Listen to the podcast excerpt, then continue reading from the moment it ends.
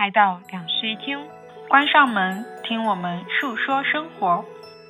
Hello，大家好，欢迎来到新期的两室一厅，我是陈一日，我是 Sunny，祝大家新年快乐，龙年吉祥，新年快乐。对，然后我们新年依然没有歌。非常努力的更新了，给大家在新年里面增加一点快乐。没错，做一期吐槽向的选题。嗯，这个选题的来源其实是因为我有一天去饭店里面吃饭，嗯，然后那个饭吃着吃着，突然服务员。跳起了传说中的科目三，好可怕！我跟你讲，这是我本人第一次在线下看到别人跳科目三，我还没有在线下看过。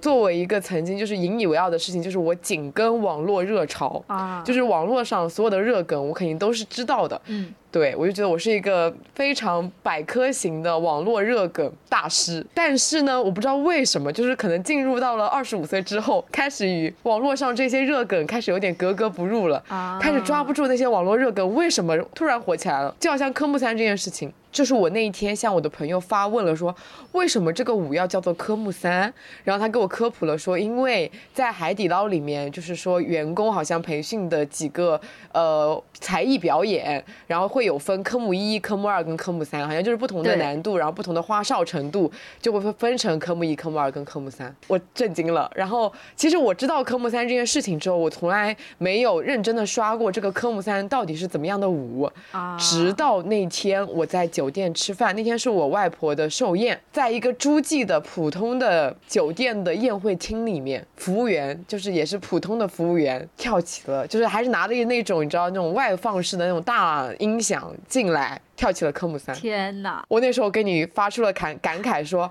啊，怎么现在一个诸暨的普通的宴会厅的服务员都要学科目三了？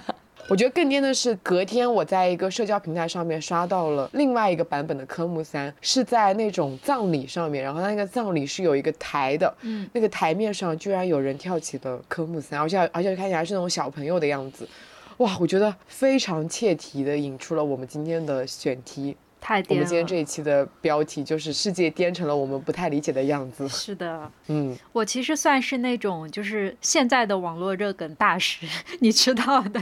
对，我们有的时候我们两个会跟其他朋友在一起嘛，然后你就会发现其他朋友讲的那些梗，我基本上都知道。对啊，我就觉得我怎么突然变老年人，就是那种三个问号明显的标在我的头上。但是其实我对这些梗就是说问号也蛮多的，就是每一每一个阶段不是。都会流行一个，可以说是背景音乐吧，就是那种，嗯，前像前一阵子，去年我印象有一段时间，好像很火的一个 BGM 叫《恐龙扛狼》，我不知道你有没有听过，什么东西啊？就是当时那个 BGM 席卷到什么程度，就是所有的东西全部都可以用那个音乐来配，但是因为那个音乐它很魔性、很洗脑，然后一点旋律都没有，我就特别烦刷到那样的视频，所以我每一刷到我就会划走。然后在那个当下，其实我是非常不理解这件事情为什么流行的。你能不能哼一段？我现在完全没有概念。我哼不了。你现在去搜，你现在去搜一下恐龙扛狼，你就知道了。你去搜一下。恐龙扛狼哦，搜到了，你听一下。我来给大家随机放一段吧。好。是这个吗？对。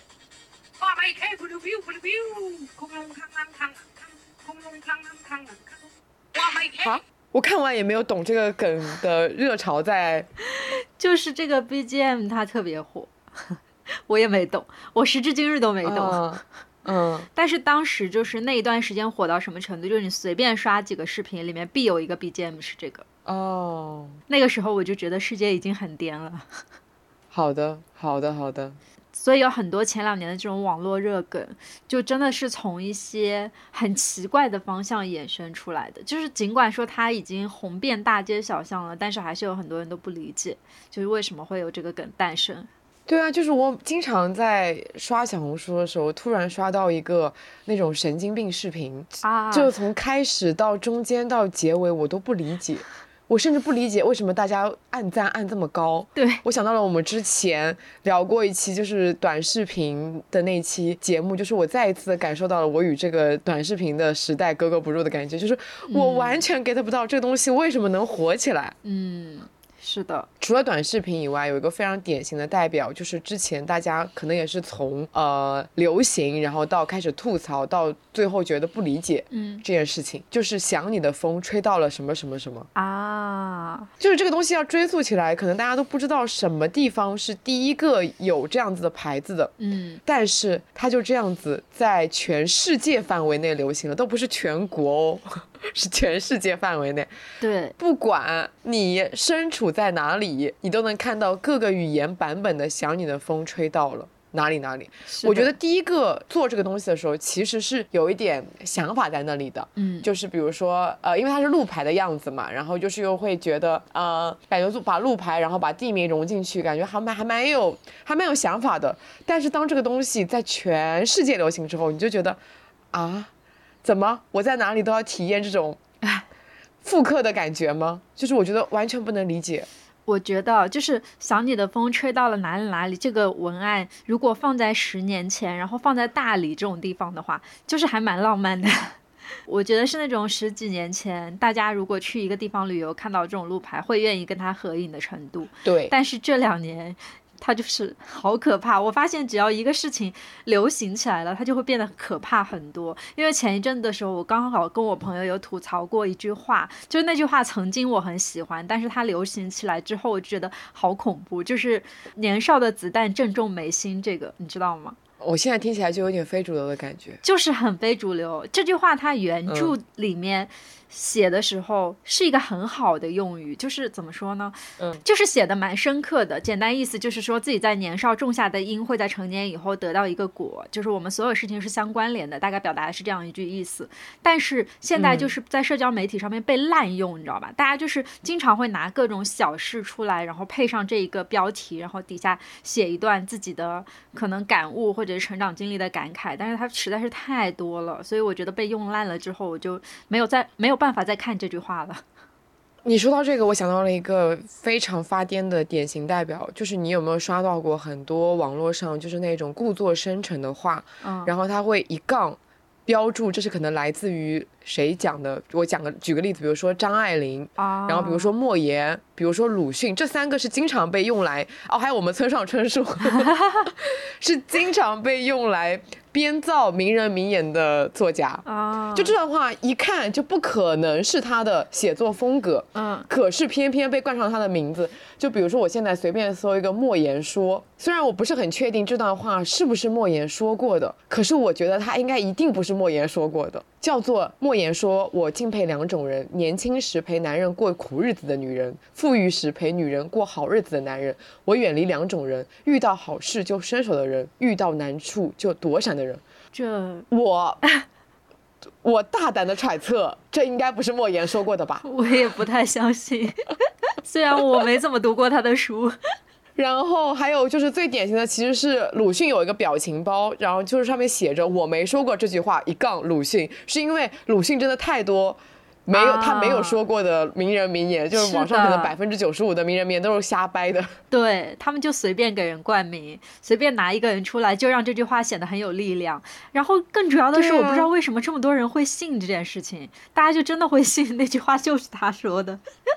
尤其是很多话，它其实是非常非常鸡汤的。为了让这个鸡汤看起来比较的有依据性，然后就给它配上一个嗯，大家可能都知道的一个名人，比如说鲁迅、莫言、张爱玲。村上春树。嗯，刚才不是说到那个，呃，年少的子弹正中眉心吗？还有一句话我也很讨厌，叫“命运的齿轮开始转动”。哦，你知道，就是这句话它原来很好，但是它现在被滥用为短视频一个，就是总结自己过去人生的一个。那个东西，然后就有很多博主啊，他们会把自己第一篇短视频火了的那个放在最开头，然后后面配上一句“命运的齿轮开始转动”。我又想到了一个，就是我我不理解的发癫的梗啊，嗯，就是呢，大家都知道一句话，就是勇敢的人先享受世界，对吧？对，这句话，这句话呢，我觉得是。可以理解的，我我个人觉得这句话是完全没有错的。的确，勇敢的人先享受世界。嗯，然后这句话很多人可能会用在，嗯，像是我出国旅行，就是我去环游世界这种场景下面，非常的合理，对不对？对。但是呢，我那天刷到了，我就我忘记具体是从哪里了，大概的意思可能是从浙江去福建旅游。他写了一句：“勇敢的人先享受世界。”我大为震撼。我说：“这个需要勇敢，需要享受世界吗？不就是买张高铁票我就可以出发的事情吗？那我每天都在勇敢的享受世界呢。我每个月，我每每个礼拜都在勇敢的享受世界呢。我感觉这句话完全没有任何的问题。但是你要想象一下它的场景，就是他可能需要去做一个比较，需要一点。准备需要一点精力，需要一点勇敢的事情，就不是说你买个高铁票，就是你从浙江到隔壁省去，就是勇敢的人先享受世界了，好吧？大家不要乱用一些，就是比较需要程度的词，需要程度的话。说到这个，我又想起来一件事情，也是之前我跟朋友吐槽过。你知道之前有一阵子也是有一个文案很火，叫“轻舟已过万重山”。大家都知道这句古诗什么意思吗？我觉得这句古诗本来写的也很好，甚至我以前小时候还把这个当做过一段时间座右铭，因为我很喜欢这句诗。但是后来我刷到有很多人滥用，就甚至滥用到什么程度？有一个宝妈她在网络上面去发说她的宝宝学会吃饭了，然后配文“轻舟已过万重山”，救命！等一下。我甚至没有理解，宝宝学会吃饭了，跟轻舟已过万重山是怎么联系在一起的？我也不懂。如果我一定要阅读理解一下的话，意思就是说，呃，我的宝宝学会了吃饭，哇，我当妈妈的重任终于可以负，终于可以卸下了，所以轻舟已过万重山了吗？可能是吧。我强行的试图理解，然后。还有一个我之前刷到的帖子，就是他总结了一下去年一年的这种鸡汤烂梗。他说：“亲爱的展博，当你看到这封信的时候，我已经子弹正中眉心，顺便命运的齿轮开始转动，顺便轻舟已过万重山了。”Oh my god！哎呀，天哪！救命！啊，后面还有一条评论，我再给大家念一下这条评论啊。这条评论是展开版的杨谷，他说：“亲爱的展博，当你看到这封信的时候，我已经碎掉了。这一刻，命运的齿轮开始转动，多年前的誓言的子弹正中眉心。爱人的眼睛是第八大洋，可能被爱就像中彩票吧？那到底是谁在幸福呢？祝愿我们都能和真诚的人硬碰硬，真诚才是必杀技。轻舟已过万重山。”嗯，居然。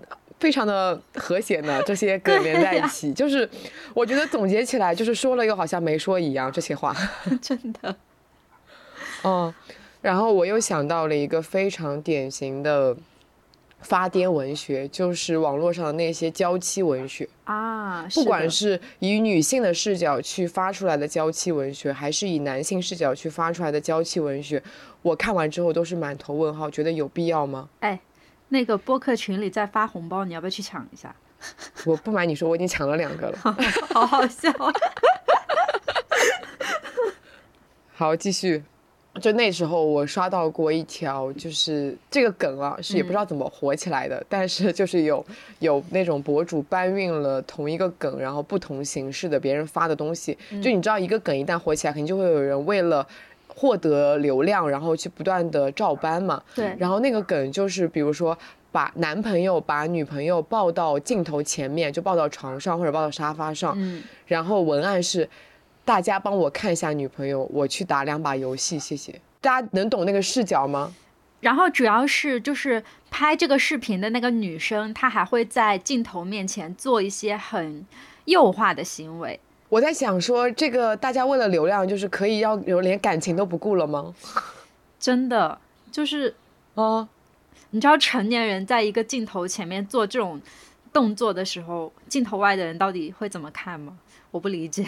对啊，这就是非常明显的擦边视频吧？对啊，可是又要以一个就是那种男女朋友的视角，就是有一种有一种就是那种地下的感觉，就那种视角。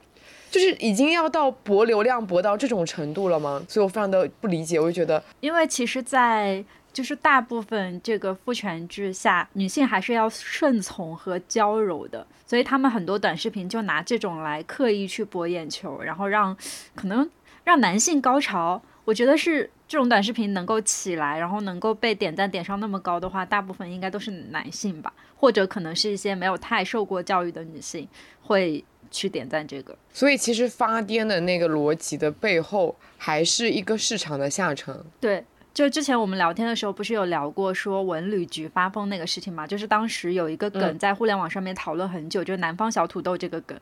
那个时候就是为什么大家会针对南方小土豆这个梗去讨论，是因为在后来这个梗突然间，嗯，衍生出了一些非常让人匪夷所思的短视频。在这种短视频里面，就是呃。我打个比方啊，就是我印象比较深刻的是，当时我看有一个长得蛮可爱的美女博主，我之前很喜欢看她，是因为我觉得她长得很可爱，单纯是她的长相算是我的菜。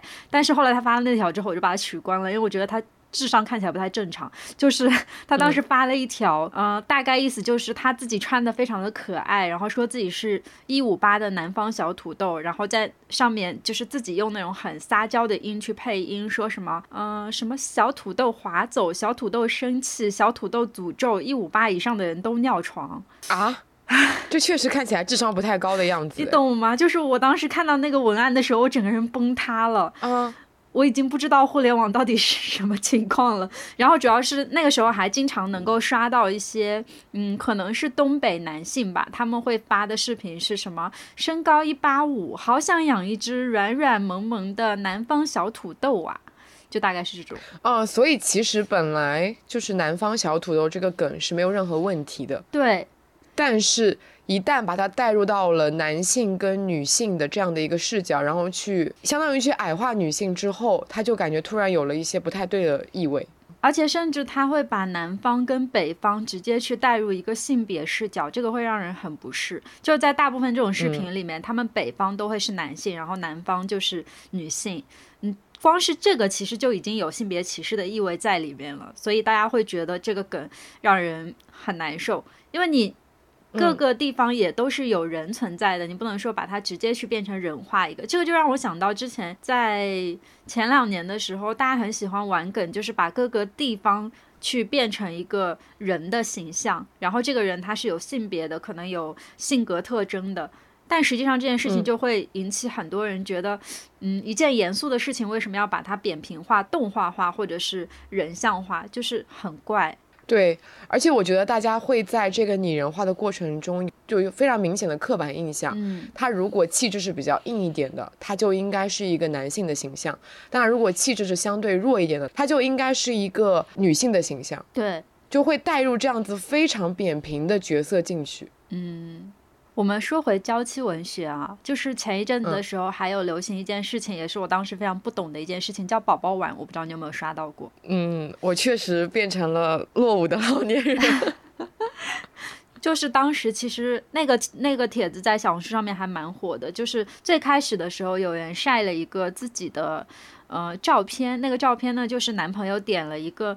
大的碗的那个面，然后给他要了一个小碗，从他自己的碗里面分出了一些面和上面的浇头。刷到过啊，对。然后他说，他就是说，嗯，我拥有了男朋友给的宝宝碗。然后不知道为什么这个梗就流行起来了，然后很多人也都跟风去发说他们拥有了男朋友的宝宝碗。那这件事情为什么到后来会引得大家非常的嗯排斥呢？是因为有一些女性她们在底下评论说。没有必要有宝宝碗这个东西吧？你明明可以一人吃一碗，就大家是成年人，好像不需要说去把自己矮化成一个宝宝这样子。你你这样子是对自己的一种怎么说呢？就是诱惑，就是不太好，可能会有这样一些提醒。但是博主给他的回复会是大概意思，可能就是你你是不是在羡慕我？你没有吧？类似于这种。我的妈呀！嗯。我刷到过这个关于宝宝碗的梗，然后因为我觉得我没有印象是这个东西，也是我不能理解，我就直接划过去了。嗯，我我觉得其实是因为一个梗的流行，它会有一些。嗯，弊端。就它势必会去影响某些人的观念，就是可能就是很多人在网络上网的时候，他可能年纪比较小，或者说他的文化程度相对没有那么高，嗯，他就会很容易受到这些网络热梗的影响，他就是会给大家去一些非常错误的引导，嗯。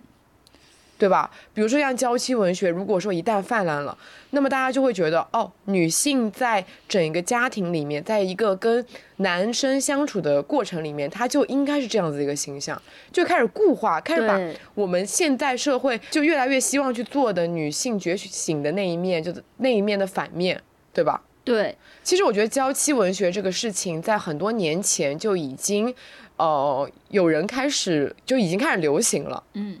对，然后同时流行的同时，也有小部分的人去反对娇妻文学。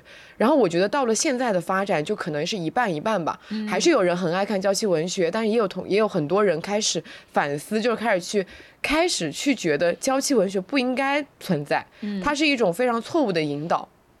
那我们两个，我觉得相对应该是比较占娇妻文学是比较错误的引导这一方面的。对，我觉得我其实看很多娇妻文学会有一种不适。我也是，我之前有特地点开过，就是当年还蛮火的一个娇妻博主的主页，然后研究了他的每一条。我真的是研究了，我就是试图去从他的视角出发，想看看他到底想要构建一个什么东西。所以我把他每一条都看了，就是尽管我一边干呕，一边还要继续把这些文字看下去。嗯，然后我就觉得，就是他的整个主页是，嗯，他会不断的去晒出他的男朋友取得的，就是成就，或者是他的。男朋友照顾她的一些事情，或者她男朋友给她买了什么，然后去构造出了一个就是那种呃女性乌托邦一样的感觉，你知道，就是那种偶像剧的感觉，就是。嗯，我男朋友很厉害，我男朋友会给我买这个买那个，他能够赚大钱，他的事业也有很有成就。在这个上面，就是在整个娇妻博主的主页上面，他自己个人这个形象是消失的，就是他没有个体，他的个体全部依附在他的男朋友身上。他的潜台词就是我有一个这么厉害的男朋友，我是一个多厉害的人啊！他的潜台词是这个，所以我觉得很可怕，就是他好像是一个失去了。独立思考的能力，然后失去了自我的人，对他没有自我，他就是感觉自己在 PUA 自己，然后他物化自己，用男性，用自己依附的、依赖的一个男性来展示自己的光彩，就是说他所有身上的这种光鲜亮丽，全部都是依附于这个男性存在的。对，而且我觉得娇妻文学不仅在影响女性的观念，而且也在同时的影响男性的观念。男性很多男性如果刷到了类似于娇妻文学的文字和视频的话，会觉得哦，我也可以这样子，嗯，就是会变得非常的普通，但是又非常的自信，就觉得别的男生为什么可以拥有这样子的娇妻，我就不可以呢？啊，就是我也会去同时的禁锢女性的发展。对。哇，我们这期从发癫突然已经聊到了这个女性主义这一个 这个阶段了，我们再聊回来。我们今天主要是想吐槽发癫的，因为我其实，在刷短视频的时候，就是有看到很多情侣博主啊，他们输出的那种视频，通常高赞的，其实女性和男性的刻板印象是完全存在于这些情侣博主的视频当中的，就是比如说男生要给女生花钱才是宠她什么之类的这种。经常会上热搜，或者是点到高赞，就是其实，嗯嗯，感觉主流社会大家还是非常吃这一套的。女性主义的崛起，确实路漫漫。对，是的。然后我觉得在短视频里面还有一个我觉得很发癫的代表人物啊，就是一些 cosplay 明星，有一个非常就是非常流行的梗，就是那个周杰伦在扮演周杰伦大赛中获得了第三名，不知道大家知不知道这个事情？对。就是因为现在周杰伦不是比较长得随便嘛，也不是长得随便，而是他的身材一直，他只要没有在演唱会，可能整个身材就是比较胖胖瘦瘦，胖胖瘦瘦，没有太多的身材跟外形的管理，对吧？是的。然后呢，大家就会觉得周杰伦就是露出的一些那种呃私底下的照片跟写真比较的不像他。然后反而在反而很多扮演周杰伦的人会去扮演就是年轻时候那个周杰伦的形象嘛，就反而更像周杰伦。确实。然后因为我经常能刷到那个周炳伦，大家应该知道吧？就是那个摊煎饼的，长得很像周杰伦，并且会在呃一边摊饼的时候一边就是。讲周杰伦的歌，对，讲周杰伦的歌都融合的很好，是的，就是 对他，我觉得不算是发癫的，因为他虽然一直在蹭周杰伦的热度，然后因为很多粉丝会因为他长得像周杰伦而去买他的饼，然后他买他饼可能就会大排长龙啊，怎么样的，并且他会中国巡回摊饼，可是我觉得他虽然颠，但他还是很努力，蛮敬业的，就是说。对他很敬业，他就是不忘初心哎，他一直努力的摊饼。他每个视频虽然长得像周杰伦，可他每个视频都在认真的摊饼。对啊，而且他的很多视频都是呃骑着一个三轮车，然后去把他那个摊子开出来，然后而且他的饼我看还料还蛮实在的，价格也蛮便宜的。他还经常直播摊饼。对我之前看过他直播，我当时在看他直播的时候，我就觉得哇，这个人就是属于那种很能把自身能力和网络热潮结合的很好的一个人，就是怎么活该他赚钱。对，然后我我就是看到有粉丝就是说周杰伦也是知道这个人的存在的。我觉得他火到这种程度，周杰伦很难不知道吧？对啊，大家都会在他的那个 IG 底下就是发图片。所以他肯定是知道的，而且包括周杰伦本人参加模仿大赛这件事情，他应该也是知道的，因为我以前也在评论区刷到过那个图片。但是呢，就是的确有很多，嗯，扮演明星的人让我觉得很颠。嗯，我记得那个什么鹿晗扮演者不是还叫鹿哈吗？对，是不是？他们当时还有我。网络扮演版 EXO 就是有，就是有呃鹿哈版的鹿晗，其他人我有点不记得了，其他人我已经不不记得代号了。对，还有一个人长得很像黄子韬，胖版黄子韬那个我也不知道他叫什么。我觉得这都没什么，我只是惊讶于那时候看他们发自己，就是他们非常坦诚。其实我记得应该是鹿哈讲的，就他比较坦诚，就是说他自己靠 cosplay 鹿晗赚了几千万。对，他还买了楼。我知道网红赚钱。但我不知道，原来靠长得像鹿晗这件事情可以赚几千万。大家就是在他的身上寻找一些偶像平替吗？你知道，像就是之前我有刷到一个长视频，然后那个长视频是有一个 B 站 UP 主，他特地去拍。XO 啊，就是这个模仿版 XO 的一个，应该是长沙巡演吧，在那个长沙就是很知名的那个广场上面，他们呃预告了一个直播地点，然后他们会在某一个时间段在那里直播。结果你知道那个 B 站 UP 主还拍到了什么吗？就是他拍到了很多那种中学生，嗯，拿着。鹿哈，或者是拿着，就总之他们知道这个是冒名的 XO，但是他们还是拿着这些人的横幅和海报，就是追星一样的东西出现在了那个地方，然后准时出现在了那儿，用追星人一样的方式去追这些主播。我当时就觉得这个世界是疯了吗？所以就是追不到正主，然后来追平替吗？而且那个 B 站 UP 主其实当时哦，好像还有采访过当中的一两个女孩子，然后有问他们，有试问他们说，你们是喜欢正主还是喜欢模仿者？然后，呃，我隐约记得当时他们的回答应该就是都喜欢。嗯，就是开始有一点点变味的感觉。对，好，好，好。哎，而且前阵子的时候，我就发现，在小红书上面，嗯，有一些人会发。比如说像他在抖音运营自己账号的日志，然后我就突然间发现，越来越多年轻人开始去模仿那种，呃，突然间火了的。比如说像去年有一个一笑倾城非常的火，你知道，就是他在中老年圈子当中非常受欢迎啊。我知道，我知道，对他本人好像实际上才三十岁左右，反正是个蛮年轻的一个女性。然后她在中老年直播当中就是属于一姐的那种地位。然后之前小红书我就刷到有几个人，他们就模。仿一笑倾城的那个风格，然后在抖音上面发短视频，同时在小红书上面求教大家帮忙改造他的这个妆容啊，还有什么，然后就有很多小红书的热心网友就教他说，你如果要成为中老年顶流的话，你的比如说你的脸还可以涂的再嫩一点，或者是你戴的首饰还要更土一点之类的，就是他们很会拿捏人心去教他，然后他的抖音粉丝也确实因为这个在改造一直在涨，然后他的抖音粉丝也确实多了很多中老年人。我突然想到，这种情况也很怪，就是当代年轻人突然间发现自己好像很适合走一个顶流主播的路线，就立刻去模仿。刚才包括为什么我突然想到这个话题，是因为就是我们刚才讲到鹿哈的时候，我突然想起我前阵子刷到一个长得有一点像婉婉，就是那个木木美术馆的婉婉那位，他给自己起名叫早早啊，然后他现在每天就画着跟婉婉差不多的妆容去直播。今天我觉得所有讲的例子我都没有什么好评价的，只有一句颠，真的是颠，实在是颠来评价。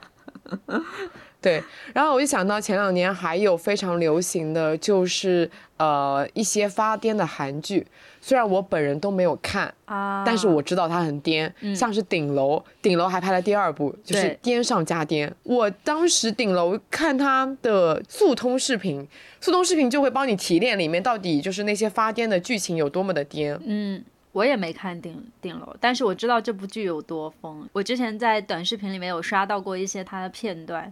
对我，因为我当时就是我的我的那个顶楼，差不多也是看一些短视频的片段，然后呃稀稀拉拉的看，然后我感觉是从顶楼开始，然后我觉得韩剧就是开始以一种发疯的程度开始写剧本了。对，就是越离谱越不合理。越出奇的剧情，可能越容易出现在电视剧里面。是的，我觉得我甚至开始觉得，以前就是那时候我们我们中学时候连连我们中学的时候流行的那些韩剧啊，虽然说会有很奇怪的设定，比如说像是外星人，嗯，比如说还有什么穿越。这种设定在现在看来都是非常的写实文学了，嗯，因为因为它至少是只是在设定上面可能会带入一个现实生活中不太可能发生的一个这样子的设定，可是其他的都是相对合乎逻辑的。可是，在顶楼这种电视剧里面，它是以一个现实的背景下面，每一个人都在做着发疯的一些事情，嗯，就没有这个电视剧里面没有一个人是正常人，没有个人是有正常逻辑的，他做的很多事情都是。出离我们正常的想法之之外的，就会他会去害人，可他的他的手法又非常的拙劣，甚至身边的人察觉不到他的手法的拙劣，所以身边的所有的人就以高智商，然后以一个呃非常有谋略的一个角色出现，可是他却能理解这样子没有逻辑的事情发生。没错，我想到之前有一部。就是家教的韩国电视剧叫什么来着？天空之城啊，对，天空之城，我觉得那一部剧也很颠。然后包括之前我有看到那个安娜，就是呃，因为当时是冲着秀智去看的嘛，然后秀智在里面演一个因为模仿大小姐，结果走上人生巅峰的故事，就是她套用了那个大小姐所有的身份，然后最后还成为了总统夫人这样的。角色，我当下就觉得哇，韩国人的精神状态真的越来越不正常了。就是我感觉是不是已经平常的爱情故事啊，然后还或者说是穿越呃外星人的这些就是特异功能，因为有段时间不是很流行那种特异功能的韩剧嘛，然后这些设定已经没有办法满足现在的韩国人了，他们就在拼命的把一些光怪陆离的现象，把一些非常匪夷所思的故事，然后安在人身上，对吧？没错。而且感觉会刻意去制造发疯剧情，因为我想到去年就是大家几乎所有人当时都在看《黑暗荣耀》的时候，《黑暗荣耀》也是那种爽剧嘛，但实际上它在当中也有很多发疯情节。哦，包括说到这件事情，我突然间还想到，就是我之前有刷到一个博主，他模仿呃《黑暗荣耀》里面那个富家女叫什么来着？就是那个播音主持的那个富家女，嗯。忘记了，就是秀秀秀妍啊，颜真。啊，颜真啊，啊，对对对对，对。然后之前有一个博主，因为呃化的妆和这个颜真还蛮像的。然后后来呢，就是这件事情离谱到一个什什么程度？就刚开始的时候，大家只是让他去画颜真仿妆，因为他本人跟颜真长得有一点点像。然后他画出来之后，这个仿妆就火了，就在呃短视频点赞点到上就是上几几千万这种程度。之后网友就开始起哄，叫他带着这个妆去韩国街上。然后他就真的去了韩国。哇，然后呢？然后他就在韩国街上面被很多人围观嘛，就甚至还有一些人来找他拍照这样子。哇塞！嗯，但我不得不承认啊，就是他的这个扮相确实蛮像的，所以说其实应该也不是一个丢脸的事情。我觉得《黑暗荣耀》那部剧啊，就是它主要发电的点是在于整部剧，我觉得是非常好看的。我们去年也有在呃我们的某一期 Look 里面有是有有高度评价过这一部剧。对，他在呃女主角这一条线上是写的非常的好的，但是呢，他在反派这一段里面，就是感觉大家每个人的精神状态都不是很正常。嗯。集体智商下线，同时情绪不稳定，同时干着连续不断的蠢事。是的，然后我就在想说，是不是因为影视剧是需要去放大矛盾，需要去突出矛盾，所以就是你可能你的剧情越发癫，你越容易去引起。观众的那种肾上腺素的激增，嗯嗯，同理也可以延续到现在短视频的一个逻辑嘛。你这个剧情越加的离谱，可能大家又会觉得一边同时觉得你在发电，一边又觉得忍不住看，因为就觉得感觉到兴奋啊。这两年竖屏短剧非常流行嘛，就是有很多人说横店都变成竖店了，大概有这么一个梗，因为横店都在拍那种就是竖屏的这种短剧，然后。嗯，我就想到说，我前一阵子的时候不是在看《繁花》嘛，然后当时《繁花》里面有一个情节让我觉得特别像那种竖屏短剧，就是当时李李他叫来两个服务员，然后那两个服务员的对话，我不知道你记不记得这一段，就是有一个服务员他告发李李说，另外一个服务员在客人点餐的时候就啊把自己什么领口打开露胸啊什么的，反正就是讨好客人那种，然后当时李李把那个人叫过来，然后说。反正这里就是一个反转嘛，就是呃让其中一个服务员离开，然后那个主管还洋洋得意说啊这下被知道了吧，这下你要走了吧？然后李李说不是，是你走，就是他留下了那另外一个服务生。就这种情节让我觉得，哎，就是你知道那个当当下我看《繁花》那个当下，我看到这个情节的时候，就是有一种感慨的感觉，就是不知道为什么电视剧都要去遵循这种逻辑。然后我就觉得它非常的像我们现在看那种竖屏短剧，就是大家明明知道后面会发生什么，但还是觉得这是一个爽点，还是想要继续看下去这种感觉。嗯，我觉得随着这样子的发展，就是反而会越来越怀念那个以前比较质朴的那些作品了。嗯。我现在就很怀念我们中学时代的看的那种，就是韩剧最发达的那段时间。我那时候就几乎不看别的英美剧的，就是专注的非常专注的看韩剧，因为真的有看不完的韩剧。甚至我现在回头再去看那几年的韩剧，都觉得非常的好看。它会针对非常多的现实问题，或者说是古代的也好，然后像那种穿越的什么，但是它都不会有太离谱的设定。就尽管可能人家是外星人，都没有现代的离谱的。对。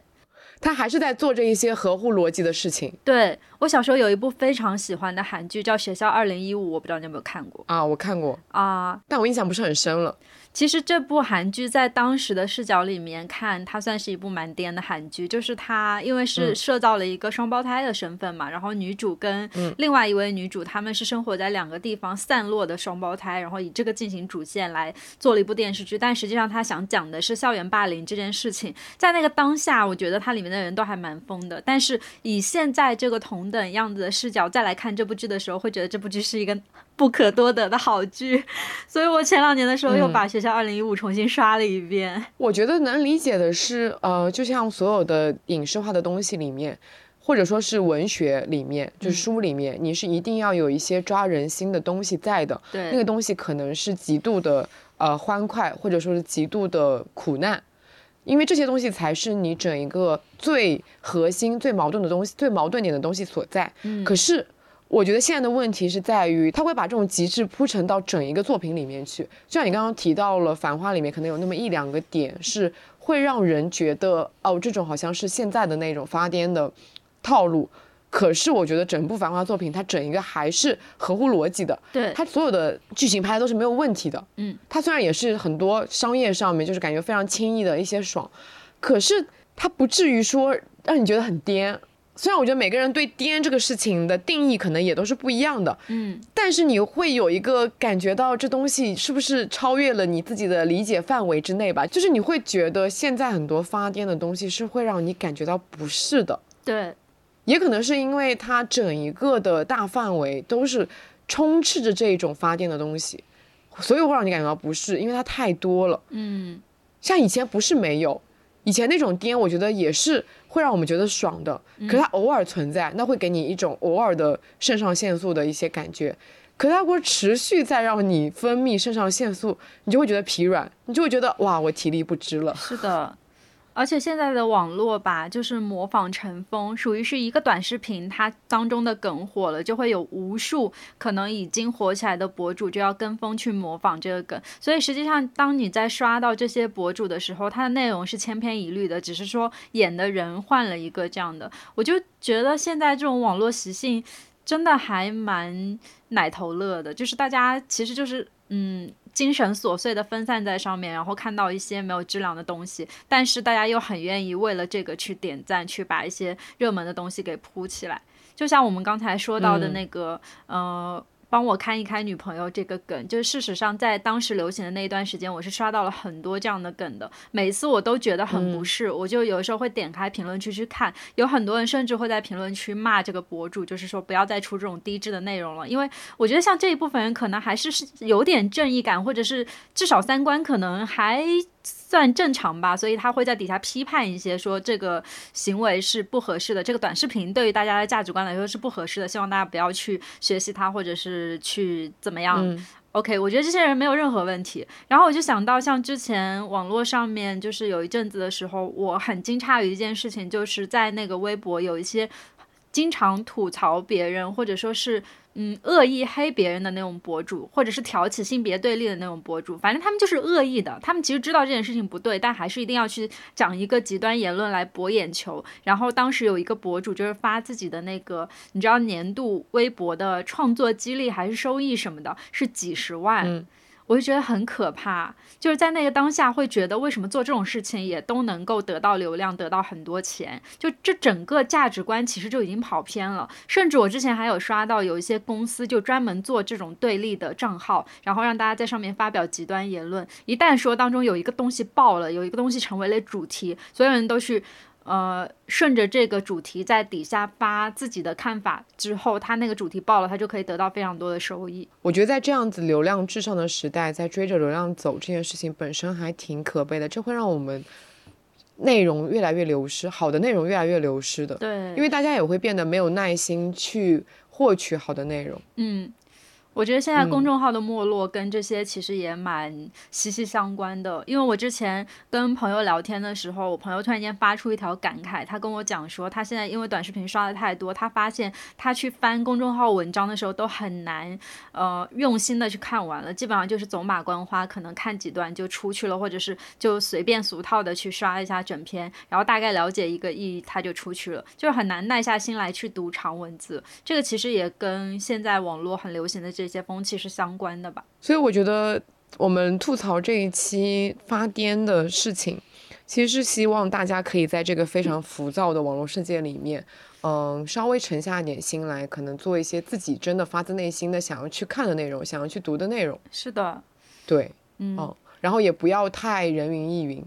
我觉得其实能在这边收听我们播客，就是花每就是每周可能会花一个小时来听我们讲话的人，我觉得还蛮感谢的。就是这个一个小时，哎，很珍贵，哎。对，因为有时候我们在播客里面也会讲一些乐色话啊，就大家还是有在耐心的收听。在短内容横行的时代，就是能够愿意沉下心来去看长内容或者听长内容也好的人，真的都还蛮珍贵的。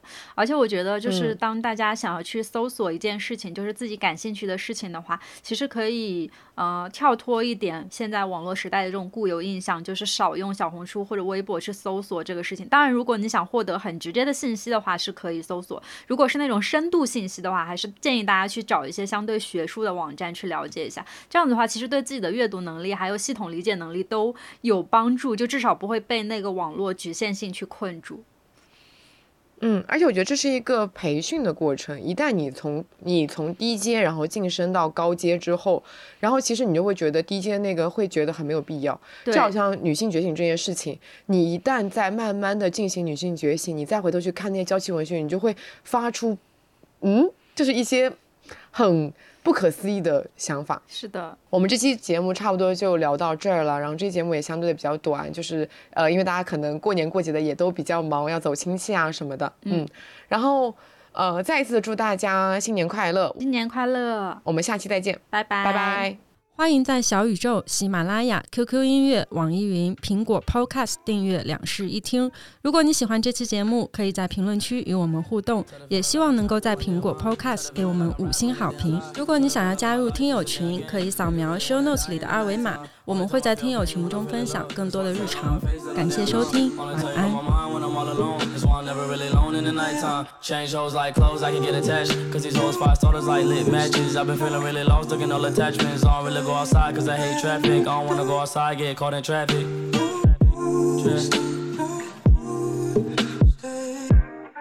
Tell the feeling like I'm trapped in my damn mind. Tell the feeling like I'm rapping a damn lie. Tell the feeling like my life is a damn game. Nigga really wanna die in the nighttime. Tell the feeling like I'm trapped in my damn mind. Tell the feeling like I'm rapping a damn lie. Tell the feeling like my life is a damn game. Really wanna die in the nighttime. Tell the feeling like I'm trapped in my damn mind. Tell the feeling like I'm rapping a damn lie. Tell the feeling like my life is a damn game. Nigga really wanna die in the nighttime. Nigga really wanna die in the nighttime. Nigga really wanna die in the nighttime. Nigga really wanna die in the nighttime. Nigga really wanna die in the nighttime. Nigga really wanna die